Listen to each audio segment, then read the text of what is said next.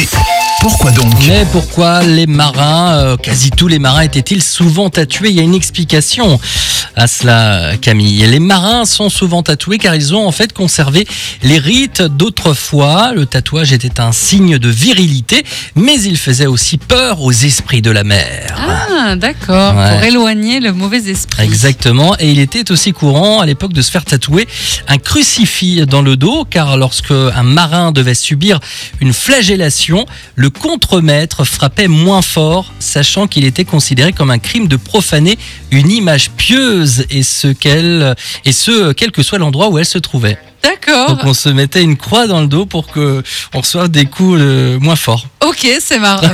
c'est étonnant. Euh, je sais pas, c'est pas très drôle comme histoire, mais, c'est étonnant. Ouais, c'est étonnant. Donc voilà pourquoi les marins euh, étaient et sont souvent tatoués. Eh